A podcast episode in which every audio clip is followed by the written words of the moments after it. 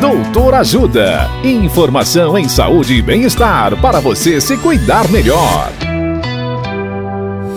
Nesta edição do Doutor Ajuda, vamos saber mais sobre lupus.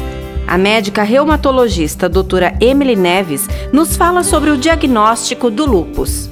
Olá, ouvintes! O diagnóstico de lupus é feito a partir dos sintomas clínicos que o paciente apresenta e em achados laboratoriais que confirmem as alterações, associada à presença de autoanticorpos, tais como FAM, anti-DNA e dosagem baixa de complemento. Exames de sangue simples, como hemograma e exame de urina, podem ajudar, mas às vezes pode ser necessária uma biópsia do rim ou da pele. Se você tem casos na família de lupus ou de outras doenças autoimunes, como vitiligo e tiroidite de Hashimoto, o risco de ter uma doença como o lupus é maior. O lupus pode se apresentar desde formas bastante leves até quadros mais graves, capazes de levar a danos permanentes como perda do funcionamento dos rins e necessidade de hemodiálise. Caso desconfie da presença de lupus, procure um reumatologista.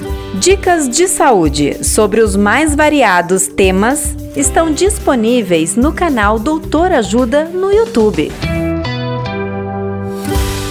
Assista agora mesmo os conteúdos do Doutor Ajuda acessando www.ajudasaude.com.br ou baixe o aplicativo Ajuda Saúde. Doutor Ajuda.